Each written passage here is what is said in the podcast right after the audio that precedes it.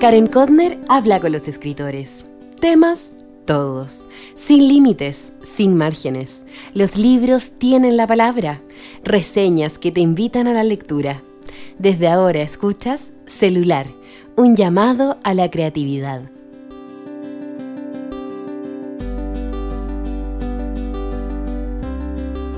Hola, hola, ¿cómo estás? Grabo este episodio el viernes, este viernes 13 de noviembre del 2020, con alegría porque el mundo cambió. En Estados Unidos salió elegido John Biden, candidato demócrata, y que reemplazará a Donald Trump.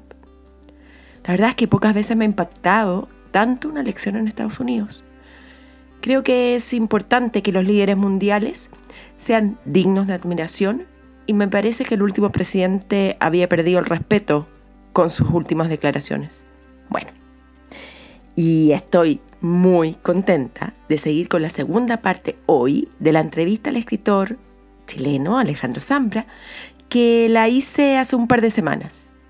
En esta conversación íntima hablamos sobre su nuevo libro, Poeta chileno, las narraciones de sexo y la relación con la vida, la cercanía de su texto con los poetas vivos, sus consejos para acercarse a la poesía, su vida cotidiana y en pareja, el descubrimiento de la literatura infantil y más.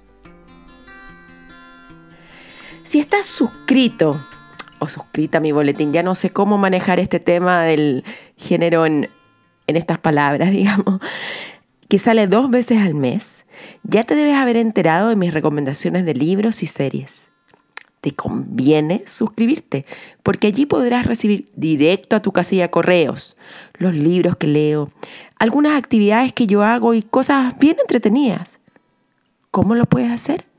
Anda a mi website www.karenkotner.com y te suscribes.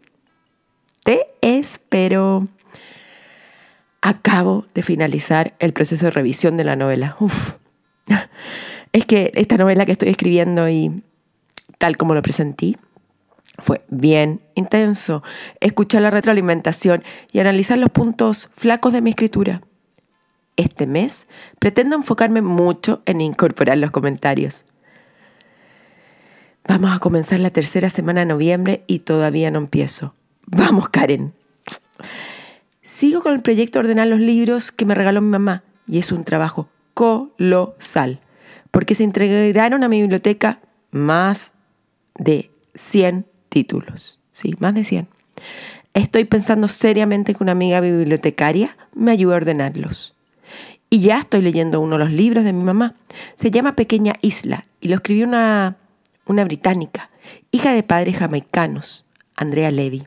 Me gusta mucho en esa línea temática, solo que solo había leído a Yamanka Kincaid y me encanta abrirme a otros mundos. Transcurre post Segunda Guerra Mundial. Algo me afectó mucho, que acaba de pasar el sábado, fue la muerte de un rabino inglés que admiraba mucho, Lord Rabbi Jonathan Sachs, un hombre que de verdad enseñaba valores universales y sus charlas eran extraordinarias, algo abrupto y triste. Si quieren conocer más de él, en mi página web encontrarás el link a su YouTube. Casi lo olvido. Entrevisté al escritor chileno Marcos Albo, autor de Mi abuela estuvo en Auschwitz, que es un don libro. Marcos es nieto de la señora Daisy Calderón y tras mucho batallar, se atrevió a escribir la historia de su abuela, sobreviviente de Auschwitz y de muchas cosas. Tengo que decir algo. A Marcos lo conozco de guaguita. Yo era muy amiga de su hermana e iba mucho a su casa. Bueno, lo que más me llamó la atención es la estructura del relato y de cómo logra integrar las voces, la de él y la de su abuela. Ahora nos vamos con la segunda parte de Alejandro Zambra.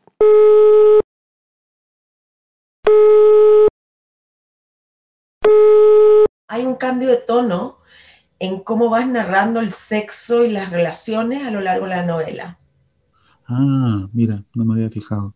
¿No te había fijado? Me llamó mucho. O el, no tengo tan claro, eh, que, no lo tengo como un, como un espacio así tan, separado en mi cabeza, ¿no? O sea, la narración del sexo, o sea, no, no podría, tendría que fijarme en, en, en, la novela entera y, verlo aparte, porque yo, yo, siento que el sexo está muy metido en la vida. Entonces, claro, al comienzo se vuelve más un tema... Son distintas formas de abordarlo, eso te diría. que, que, al principio se, se aparece como el, el, relato clásico de iniciación sexual, porque es casi otra cosa, ¿no? E, Pero luego, ¿cómo, ¿cómo, lidia eso con, con lo cotidiano? Claro, eh, ahí me cuesta a mí cuando hablan de...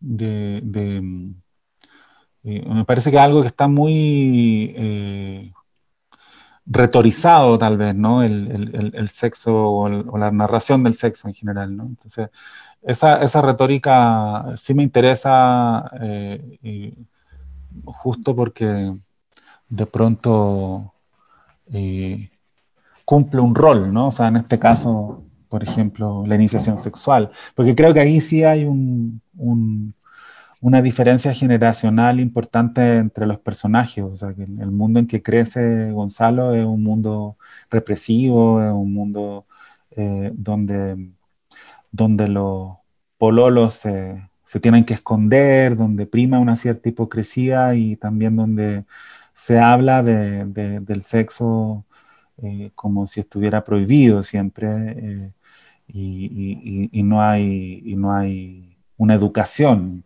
sexual. Eh, por supuesto, excepcionalmente podía haberla, pero digo como en general, pensando mediados de los 90 o comienzos de los 90, era, era un mundo muy, muy distinto desde ese punto de vista, ¿no? Eh, que el mundo que vive luego Vicente, en que eh, aparece más bien el, el, sexo en un lugar estable, ¿no? O sea, digo, en un... No, no, creo que esta cosa que, que, sucedía en, en, mi generación de, de negar el de negar los vínculos o de negarlo todo, o sea, como e, ese tipo de represión eh, me interesaba representarla también, ¿no? O sea, como, eh, digo, sobre todo, bueno, un mundo muy, bueno, cartucho se usaba la palabra, ya no se usa, ¿no? no, Lo, cartucho me interesaba, pero ahora, ahora justo al momento de pensarlo, eh, apareció la palabra cartucho en mi cabeza, que no, que no aparecía hace mucho tiempo. Eh, y luego está, es, menos liviano de lo que parece, eh, estos asuntos son menos livianos de lo que parecen, creo yo, ¿no? Como también esta retórica de, de, estaba pensando, por ejemplo, en, en el espacio de lo decente, ¿no? que, no, no, tenía una localización clara. Eh, y luego, eh, cómo, influían ideas muy estáticas y que a la luz de los años parecen cómicas eh, de, lo masculino y de lo femenino, digamos. Entonces, por ahí, por ahí iba, pero no, no, nunca lo, Oye, eh, Alejandro, ¿te trajo un tema eh, esto de hablar de Sergio Parra de metales pesados así o no? No, ¿por qué? ¿Lo tomó con humor? Es que es muy amigo mío, Sergio, y ha sido un compañero de ruta, y esta es una novela, creo yo, sobre el compañerismo, o sea, eh, es un... Es un creo que Sergio siempre estuvo ahí, desde que yo tengo recuerdos del, del del mundo literario, eh, estaba ahí Sergio. ¿Y los poetas chilenos cómo cogieron tu mirada tan humorística o caricaturesca, no sé? Sí, no sé, que no sé si es tan, tan eh, apelativa a, sujetos reales, porque bueno, lo de Sergio eh, es una excepción. También hablo de Rosabete Muñoz, sale Nicanor, Nicanor Parra. Eh, claro, pero él ya no nos puede contestar, digamos. Sí, lo que quiero decir es que mm, eh, eh, a veces el personaje era irreemplazable en mi cabeza y, por eso Sergio Parra se llama Sergio Parra, digamos, ¿no? porque era muy Sergio Parra, o sea, no, no, no, tenía mucho sentido para mí inventar, no sé, a Sergio Parragués, ¿no? No, no, me interesaba ese juego, quiero decir, no, no, no, era, no eran mensajes en clave. Y lo que hice en el resto de la novela fue más bien eh, inventar poetas que se parecen a poetas reales y, y, me pareció delicioso ese ejercicio, o sea, como... ¿Lo pasaste bien? Sí, o sea, eh, digamos, juntar características o, inventar características que, que, se pueden reconocer igual, pues, la ficción, esa es su gracia, no, no es que sea mentira, ¿no? O sea, que esas personas no existan no, no, no significa que el, que el, personaje no exista. Entonces, no sé muy bien eh, eh, la novela, eh, no sé, no debería enojarse nadie, pero bueno, siempre hay gente que se enoja por, por cosas a veces a la gente le gusta salir a los libros, hay gente a la que, ah, a la gente que no le gusta salir a los libros, entonces si te empiezas a preocupar de eso. Claro, por ejemplo, Sergio y Rosabete Muñoz, yo sí les pregunté, ahora que me, ah. ahora que me preguntas tú, eh, sí, yo tenía ganas de ponerle sus nombres reales eh, y, y, el, eh, y sí les dije en algún momento. Y Sergio me dijo, haz lo que quieras, ¿no? Y Rosabetti también. Pero también eh, supongo que, eh, es raro salir en un libro, ¿no? no sé, yo nunca salí en un libro. tienes mucho más posibilidades que yo, digamos. Oye, te quiero pedir a ver si me, nos ayudas aquí, a mí, a los que nos están escuchando. Voy a hacer una confesión. A mí me cuesta la poesía. Yo he tratado de leer poesía, he tratado que me apasione, encontrar la luz y la belleza, y generalmente leo y no, no me pasa mucho. ¿Qué consejo me darías a mí o a cualquiera que nos está escuchando hoy día? ¿Cómo hacerlo para encontrar un poquitito de, de esta sensación que te produce a ti la poesía? ¿Cómo hacerlo? O, o ya no, ya, no es lo mío. Primero, yo creo que no hay tantas diferencias entre la poesía y la narrativa. Entonces, eh, el problema de cuando uno habla tan en general es que, es que pareciera esencializarse, ¿no? O sea, como la poesía, la narrativa. Cuando en realidad hay 200.000 tipos de poesía y 5 millones de tipos de... de es verdad. O sea, en el fondo, ¿de, qué estamos hablando? Primero habría que ver, yo tengo la sensación de que al que le gusta leer, no lo que le gusta no es leer, o sea, lo que le gusta es leer ciertos libros que de pronto encontró eh, tirado en, en, alguna parte y, agarró y ojeó y le gustó, digamos, o sea, no es que le guste, eh, se podría haber encontrado con otros libros que no le gustaran, ¿entiendes? O sea, no, eh, no no sé, ya adoro el hábito de leer, pero eso es como una generalización que viene después, ¿no? Eh, tu primera experiencia eh, eh, o tus primeras experiencias son muy marcadoras en ese sentido, entonces yo primero pensaría que hay una poesía distinta de la que has tratado de leer. Que, y, la buscaría, ¿no? O sea, no, no, a todo el mundo le gusta lo mismo. Y, por otra parte, tampoco ¿Qué me recomienda? Yo sé que eres súper de Emily Dickinson, ¿verdad? Sí, es que, bueno, no te conozco, pero eh, ah. creo que, que, los motivos por los cuales te puede gustar o no un libro son exactamente los mismos motivos por los cuales te puede gustar o no una, un, un, tipo de música. Eh, eh, digo, por eso hablo del gusto, o sea, el gusto tiene mala prensa, ¿no? Porque se supone que no hay que hablar desde el gusto, pero la verdad es que no hay otra manera de hablar. O sea, cuando estás eh, construyendo un discurso muy serio que aparentemente no tiene nada que ver con el gusto y aplicando muchos conceptos, en realidad estás sofisticando unas primeras impresiones eh, que pueden ser más viscerales, ¿no? Entonces, eh, yo no, yo creo que la, poesía, eh, por ejemplo, con todo lo que dije, sin intención de, latear, ¿no? Pero corriendo el riesgo de, latear también. Y, yo diría que hay una diferencia entre, entre la poesía y la narrativa, por supuesto que la hay, y, y habría que escarbar ahí, ¿no? O sea, por ejemplo, la poesía así alude a una cierta intensidad y se relaciona con la repetición de otra manera. ¿no?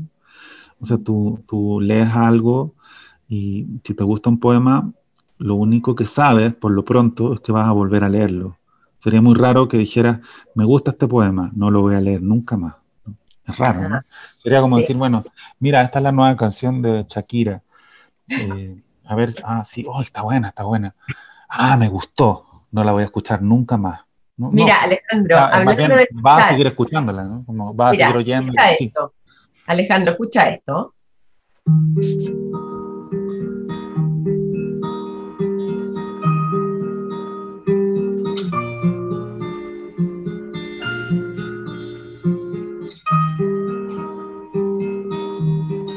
Cuando era un chiquillo, qué alegría, jugando a la guerra noche y día. Saltando una verja, verte a ti. Y así en tus ojos algo nuevo descubrir. ¿Qué sentiste al escuchar esta canción que los que no saben se llama El gato que está triste y azul de Roberto Carlos? ¿Qué sentí ahora mismo al escucharla? Sí, yo sé que tú la, es una que te gusta o no. Sí, o sea, me gusta... Eh, ¿Qué sentí ahora? Sentí vergüenza porque supuse que me ibas a preguntar qué sentía, ¿no?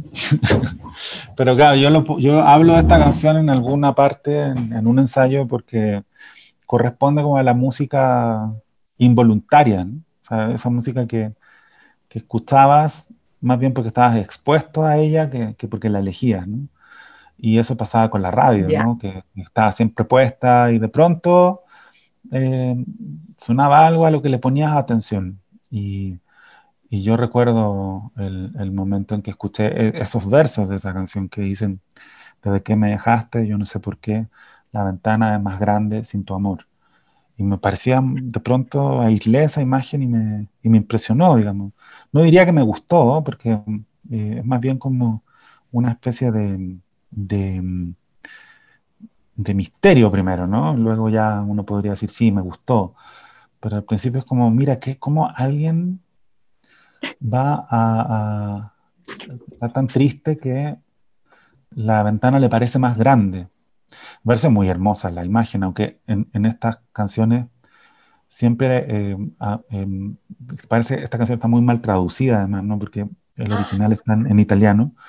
Entonces la tradujeron ahí al, al tuntún y, se provocan algunos efectos bellos como el mismo hecho del, gato azul, ¿no? O sea, una canción como medio surrealista, pero claro, eso es el resultado de la mala traducción. Eh, y, muchos de esos, eh, mucha de esa belleza tenía algo que ver con, con, con, con la mala traducción, ¿no? Eso me parece muy divertido. La traducción, que es otro tema que a ti te importa mucho. Sí, pues claro, es un tema también muy propio de la, de la literatura, incluso si no estás hablando de dos lenguas, ¿no? O sea, pertenecemos a una lengua que se habla de, de mil maneras y estamos todo el tiempo descubriendo esas maneras. ¿no? Oye, Alejandro, justo yo ah, voy a poner acá el video porque te quiero mostrar algo que apareció ayer en... No se me... ¿Ves quién apareció? ¿Me ves? No. ¿No me ves? Ah, sí te veo, sí. ¿Quién está ahí?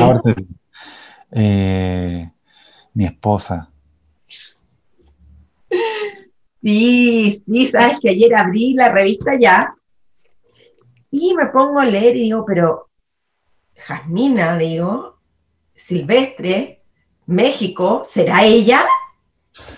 ¡Wow! Dije, no puede ser que haya salido justo ayer, martes, un, un perfil, una entrevista a ella. Claro, un perfil bastante bonito. Yo lo leí ayer. Muy lindo, muy lindo. Además que ella es guapísima y me encanta su pelo. Bueno, me encantaría tener tanto pelo como ella. y, y me encantaría saber, ¿pensaste alguna vez conocer a tu amor?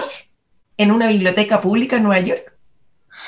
O sea, bueno, hay un momento en que uno siempre está pensando en, conocer, el, en encontrar el amor.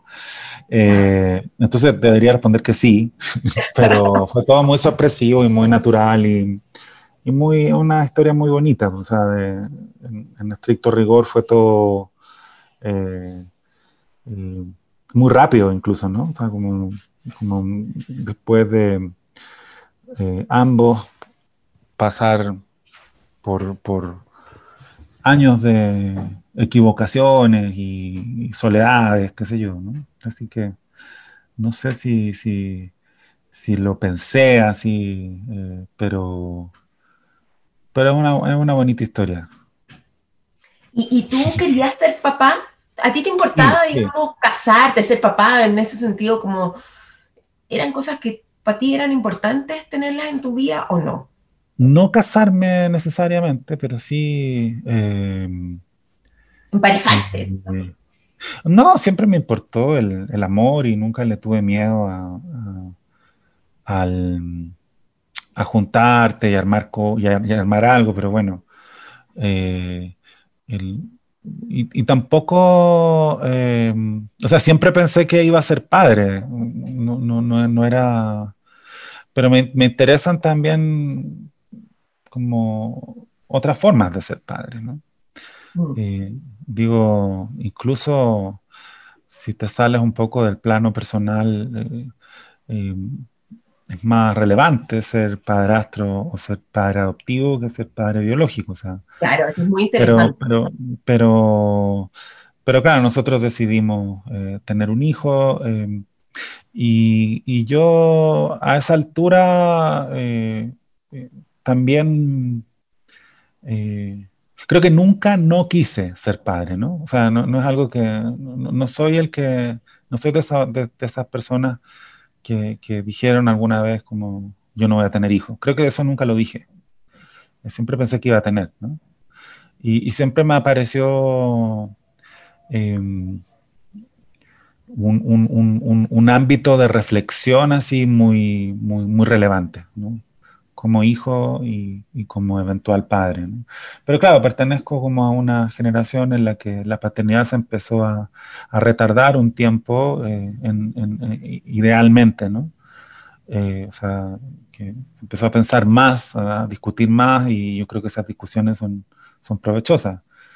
Pero claro, si tuviera que, defender un tipo de paternidad, defendería, defendería la, la paternidad que, que se hace cargo de, de, hijos eh, que, que, no tienen padre. ¿no? ¿Tú, tuviste, ¿Tú tuviste un padrastro en tu vida o no? No. No. No, tengo un, tengo un papá que, que está en Santiago ahora y con el, con el que hablo mucho. Ah. Eh, y, y claro, en el fondo creo que el, bueno, eso. Oye, ¿y cómo eres de marido? ¿Qué, ha sido lo que te ha sorprendido a ti como marido, como quieras, conviviente, como... ¿Cuál es lo que te ha salido fácil y qué es lo que más te cuesta de esa definición, digamos, de la convivencia? Me cuesta, responder tu pregunta, porque no, lo he pensado mucho. Ah. Eh, no sé qué quieres saber. No sé, ¿qué, ¿qué, te hace perder la paciencia? ¿Qué, ¿Qué te encanta hacer en la casa? Bueno, creo que nunca me habían preguntado algo así. Entonces no estoy preparado. Ah, Pero me gusta cocinar, qué sé yo, eso es, lo que quieres saber, si me gusta cocinar o si... Eh, creo que me gusta la, la sensación de comunidad en general, ¿no? me gusta cocinar si, si es que vamos a, comer todos, ¿no? ¿Y qué cocinas? Hoy, no sé, puras cosas, eh, nada muy espectacular, pues, pero trato de, cosas que le gustan a mi hijo, digamos, Alguna tortita de plátano con avena que le gusta mucho y generalmente eh, hago eso en las mañanas, eh, pero estoy un poco naufragando en, esa pregunta. No, tengo problemas con, con el espacio de la casa en general. Pues, Eres un hombre de casa.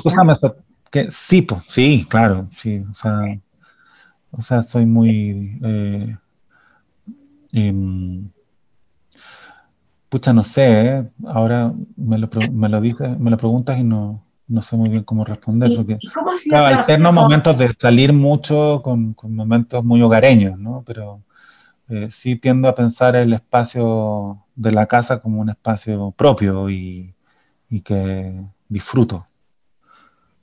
¿Y cómo ha sido trabajar con Jasmina? Dice Jasmina, ¿no? No Jasmina, sí. Jasmina. dice Jasmina. Todo el mundo le dice Jasmina. Porque he visto que tradujiste la balada de Rocky Rontal de Daniela Alarcón y Pequeñas Labores de Rivka Galchen, ¿no? Sí, muy bien, muy bien. O sea, eh, eh, yo no soy traductor, ¿no? Eh, ella ha traducido mucho más que yo y, y, creo que ella es la que domina a la perfección la, la, lengua inglesa, ¿no? Mi inglés es más chamuyento, es más, es más, es más de, de, incluso tiene más desniveles así de, o sea, hay cosas muy, muy sencillas que no sé decir y, cosas eh, menos sencillas que, que, sí conozco. Entonces, claro, nos complementamos muy bien eh, porque creo yo que yo me, me, meto más en, en, naturalmente tiendo como a fijarme más en algunas cosas y ella en otras, ¿no? Y no tengo tan claro cuáles son esas cosas, pero me, me, da mucha confianza trabajar con ella, pero claro, lo hicimos solo dos veces y las dos veces eran proyectos ligados también a, a distintas amistades, ¿no? O sea, yo soy muy amigo del Daniel Alarcón, que escribió varias crónicas eh, directamente en inglés, que es la lengua en la que él escribe, eh, a pesar de que habla muy bien español. Eh, entonces era un poco raro traducir textos que hablaban de Latinoamérica y muchas veces recurrían a, a precisiones lingüísticas en el interior de, de, la lengua inglesa para hablar de, de Latinoamérica. Eh, y, traducir eso, ¿no? Eh, pero, pero fue muy divertido por lo mismo, ¿no? O sea, como eh, imaginar esos textos como si los estuviera retornando a su, a su lugar de origen, ¿no? Eh, aunque estaban escritos en, en, inglés. Y, y, nunca habían sido escritos en español, ¿no? Y, entonces fue muy, muy, muy entretenido para, para, para, los dos. Y luego lo, la historia de la traducción de Pequeñas Labores de Rivka Galchen fue más, más azarosa aún, porque en, realidad en el periodo de, su embarazo estábamos siempre buscando libros eh, que, que, que, fueran menos dogmáticos, ¿no? Porque como que toda la literatura sobre el embarazo suele ser muy muy cercana a los códigos de la autoayuda, ¿no? Eh, o sea, eh, como muy, muy prescriptiva, muy normativa, ¿no? Como hay que hacer esto, hay que hacer esto otro. Y a la vez muy impresionante que acerca de, del, del, embarazo haya tantas teorías contrapuestas, ¿no? Creo que eso eh, sí le impresiona siempre a los padres primerizos, que hay varias maneras de hacer las cosas eh, y todas tienen muchos defensores y muchos opositores, ¿no? Entonces tienes que estar todo el tiempo tomando decisiones nuevas y decisiones que dependen de otras decisiones, qué sé yo. Entonces sí leíamos mucho y, y nos resultaba súper insatisfactorio lo que leíamos en general, o, o parcialmente satisfactorio, ¿no? Ah.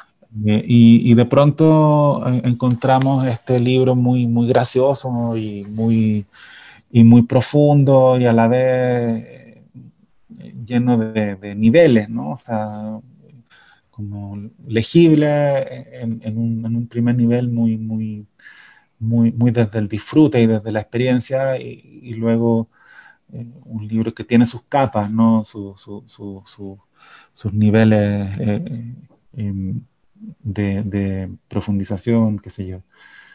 Eh, Oye, les este libro de Rivka de la risa y del humor.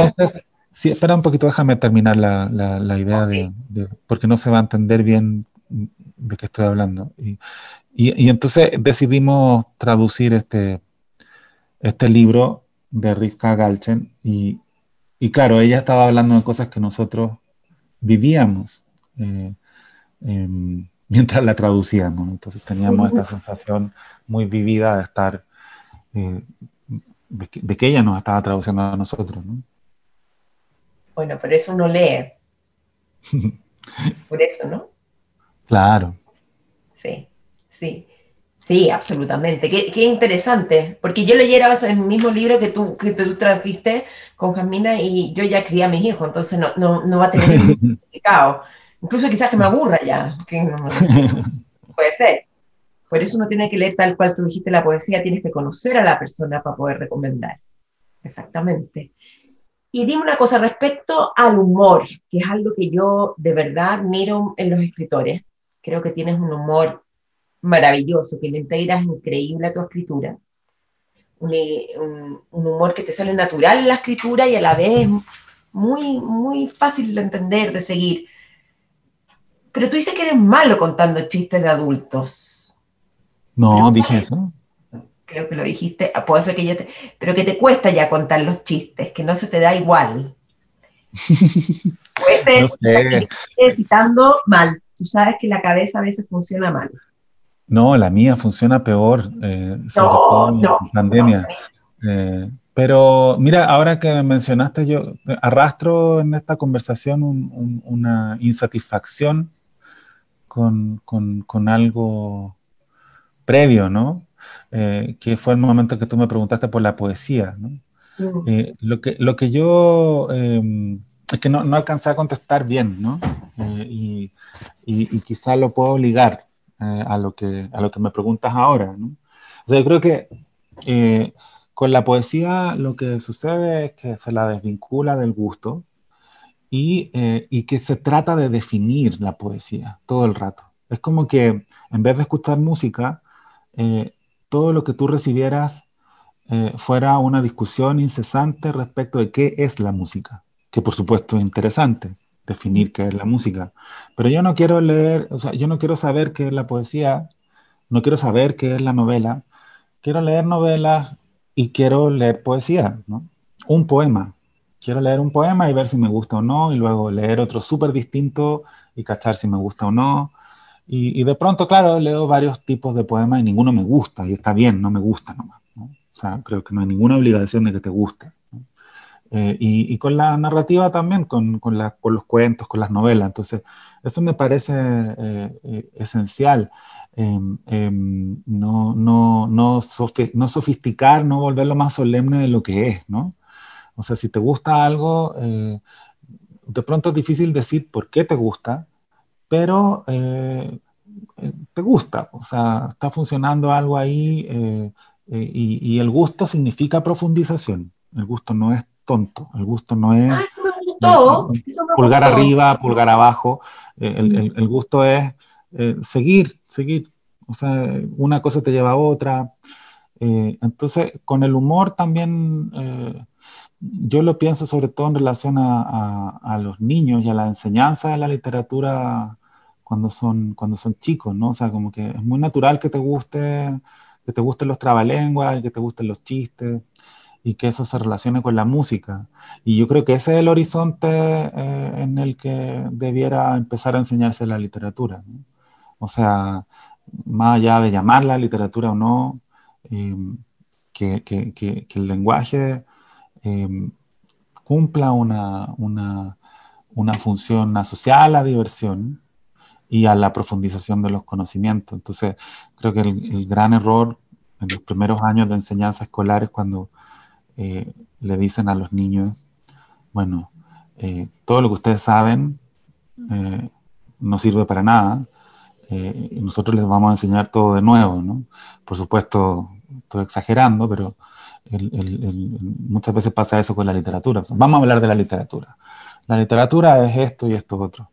Eh, y, en realidad los niños ya saben, por ejemplo, contar chistes, ya saben eh, eh, que tienen sueños y que esos sueños son difíciles de contar, que, hay algo incomunicable para ellos mismos en los sueños, que no, que no se recuerda bien.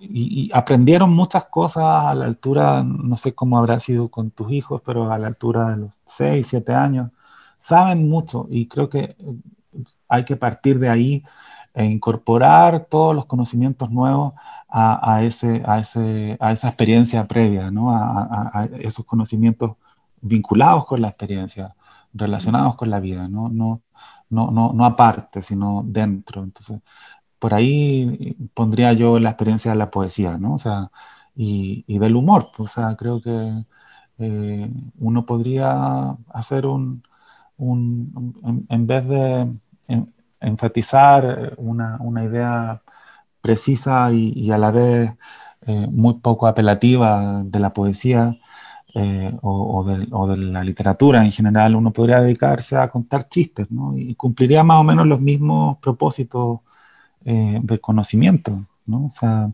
eh, no sé, pues, como es imposible, esta, esta, idea de que la ficción es mentira, creo yo que le hace muy mal a, la, a la, realidad, digamos, ¿no? al mundo, a las personas, ¿no? O sea, si vivimos con ficciones, las ficciones son parte de nuestra experiencia cotidiana, queremos ahora eh, armar una constitución, ¿no? ¿Cómo va a armar una constitución sin ficción? ¿no? sin imaginación. Entonces, por ahí va un poco eh, mi énfasis. ¿no? Oye, Alejandro, estamos terminando, pero esto pregunta que es también, no una pregunta muy novedosa, pero ¿qué estás leyendo? Leyendo ¿Qué hasta el momento ha sido tu descubrimiento el 2020? Así como dijiste, este año leí por primera vez A. La literatura infantil, eh, porque bueno, porque tenemos un, niño chico y, y, hubo en, durante el encierro eh, mucha... O sea, viste que los niños pueden leer el mismo libro 100 veces, ¿no? Eh, y, creo que con el encierro eso se volvió eh, casi obligatorio, ¿no? La repetición de, de, de, los libros que teníamos, la búsqueda de nuevos libros. Eh, y, se volvió inesperadamente muy gozoso. Digo inesperadamente porque yo siempre disfruté ese espacio. Pero, porque viajaste también con los mismos libros. Claro, digo, digo la, la, leerle a los niños, ¿no? Ah, ok. Eso lo, lo, disfrutaba mucho, eh, pero lo he disfrutado aún más, ¿no? Eh, y, y, entonces hemos tenido poco tiempo para leer. y, y la verdad es que eh, paralelamente hemos leído muchos libros para niños y los hemos discutido mucho con mi esposa. Eh, entonces, si tuviera que mencionar, eh, buscaría por ahí, por, por, la literatura infantil. He pensado mucho en, en eso, ¿no? La lectura, con, como, en lo que eso significa, en cómo se relaciona mi hijo con la lectura, con la idea de la lectura él todavía no ve tele, ¿no? Entonces, todo, todo, ah. todo su espacio imaginario tiene que ver con, con los libros y con los juegos, ¿no? o con los libros como juegos. Y luego leí también eh, eh, algo completamente, o sea, que ya conocía y que había semi leído antes, pero que nunca había leído eh, entero y, y, más de una vez lo leído, yo creo ya Primero lo leí de punta a cabo y ahora estoy ahí picoteando. Más hay poder de Elías Canetti, que, que no es una novela, y, muchísimo, muchísimo. O sea, me gusta mucho Canetti, pero, pero en particular este libro eh, eh, lo había postergado un poco o lo había eh, limitado a algunas ideas ¿no? que, que, que, conocía y que me interesaban, pero, pero no lo había entendido como lo que es, que es básicamente una descripción del mundo como destinada a, explicarlo. ¿no? O sea, creo que cuando hablan de libros ambiciosos, eh, este libro sí que es ambicioso, porque este libro trata de, explicar eh, lo inexplicable desde esta imagen básica, ¿no? De cómo se relaciona el individuo con, con la masa, ¿no? O sea, como la tesis de él es, es que, bueno, simplificándola mucho, pero la idea de él es que el, sujeto es, es, distinto cuando se comporta individualmente que cuando está en medio de la multitud. ¿no? Entonces, está lleno de imágenes, incluso habla de pandemia el libro, está lleno de imágenes que me resultan muy interesantes para tratar de entender lo que está pasando ahora y el momento en el que estamos, ¿no? Incluso eh, más desde Chile que desde México, o sea, como, como esta articulación entre, entre soledad y compañía, esta búsqueda eh, de, alternativas políticas y, de eh, balbuceos de lenguaje nuevo, eh, maneras distintas de relacionarse con la naturaleza. me parece un libro muy, muy impresionante, e incluso por las discusiones que provoca en uno mismo, ¿no? O sea, es un, libro con el cual discutes, ¿no? Entonces, y es muy sencillo por lo demás, ¿no? Porque, sobre todo por el título y, y, y por quizá lo que lo rodea, está la sensación de que es un libro difícil. Y en realidad es un libro que podría agarrar cualquiera y, discutir con él, ¿no? Eh, Uy, lo voy a leer. es muy erudito, es muy erudito, o sea, en, el sentido de que pone ejemplos de, de distintas tradiciones, y, pero básicamente siempre parte la idea semi imposible, así por, por definición, de, explicar el mundo, ¿no? Eh, como, como una guía de turismo para extraterrestres, ¿no? Aunque no sé si les quedaría muchas ganas a los extraterrestres de visitarnos después de leerlo, ¿no? Pero eh, es bien impresionante así lo que hace eh, Canetti. Y bueno, he leído estas cosas buenas también. cuéntanos, cuéntanos. Cuenta, cuenta. Eh, leí hace poco un, librito corto que, creo que es fácil de encontrar en Santiago, que, que, se llama El trabajo de los ojos de Mercedes Jalfón una escritora argentina joven, eh, que también sacó recién un libro que me llegó ayer, eh, eh, que se llama em, Diario Pinchado, que ese no lo he leído, pero tengo muchas ganas de leerlo. Me gustan a mí libros como El trabajo de los ojos, que están ahí, se podrían entender como ensayos personales, pero tiene mucho de, poesía también y, y, de relato, entonces son difíciles de describir, pero pero no porque, no porque hay una dificultad previa, sino porque son muy naturales casi, ¿no? O sea, un libro es lo que es nomás, ¿no? Y también leí, si, no me, si no me, a ver, de Jenny Offield, eh, Departamento de Especulaciones se llama en español. Eh, una novela de la que se habló mucho hace un par de años, o quizá más, y que hace mucho rato que quería leer. Eh, estoy buscando acá si se llama Jenny, sí, claro, Jenny Ophil. Y, y que es bastante sencilla en un sentido y a la vez eh, experimental, pues es una historia eh, contada em, en, la historia de un, de un, una historia de amor, digamos, eh, y que que está contada en, frases muy breves. Eh, generalmente un mismo capítulo tiene muchas frases, eh, párrafos, ¿no? Muchas frases breves como párrafos, eh, que, que, enfrentan como diagonalmente la historia y, y, tiene un sentido del humor delicioso y un libro muy triste en algunos momentos que, que, no deja nunca de parecer cómico al mismo tiempo. O sea, como una novela de, de tono. O sea, el, tono eh, es su, su, hallazgo principal. ¿no? Ese tono, por supuesto, está ligado al estilo, qué sé yo, pero es un libro que te... Que, que, que parece muy sencillo también, ¿no? Son esos libros engañosos que de pronto dice, bueno, eh, cualquiera podría escribirlo, ¿no? Y a mí me gustan esa clase de libros. Está buena, está buena. Y bueno, otras cosas que se me olvidan, pero... Está bien. Con eso, estamos. si te acuerdas, me mandas un correo y me cuentas y yo, yo lo puedo poner como material anexo. No, está bien. Oye, que salió muy, muy desordenada la conversación. Perdón. No, no, pero es tan interesante escucharte, Alejandro, de verdad. Muchas, muchas gracias. No, no, no, no, no, si supieras, no. yo que me escucho todo el día, te digo que no, que no, que no es muy interesante. Claro, no. No, escucharte y leerte es muy interesante. Así que para mí esto ha sido un gusto, un gusto, un gusto. Muchas gracias a ti y, saludos a, a los auditores. Muchas gracias, Alejandro, y cuídate mucho. Igualmente. Tal como lo dije en el capítulo anterior, escuchar a Alejandro Zambra es una delicia. Es un hombre que sabe pensar, que se nota que lo hace y que sus pensamientos son profundos.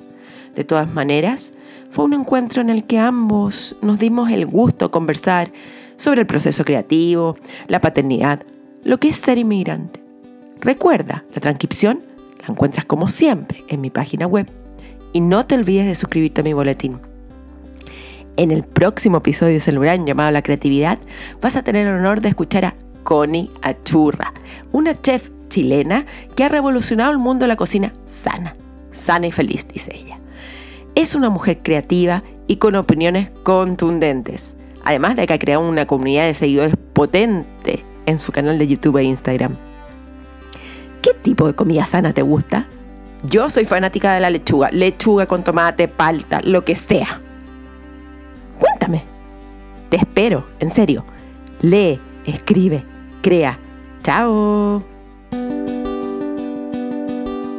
Han oído celular, un llamado que no termina. El pulso de la creación. Estén atentos a la llamada. Recuerden seguirnos y escucharnos en Spotify, iTunes, Evox y por supuesto en karenkodner.com. El diseño de sonido y la postproducción estuvo a cargo de Broadcast.cl. Hasta pronto.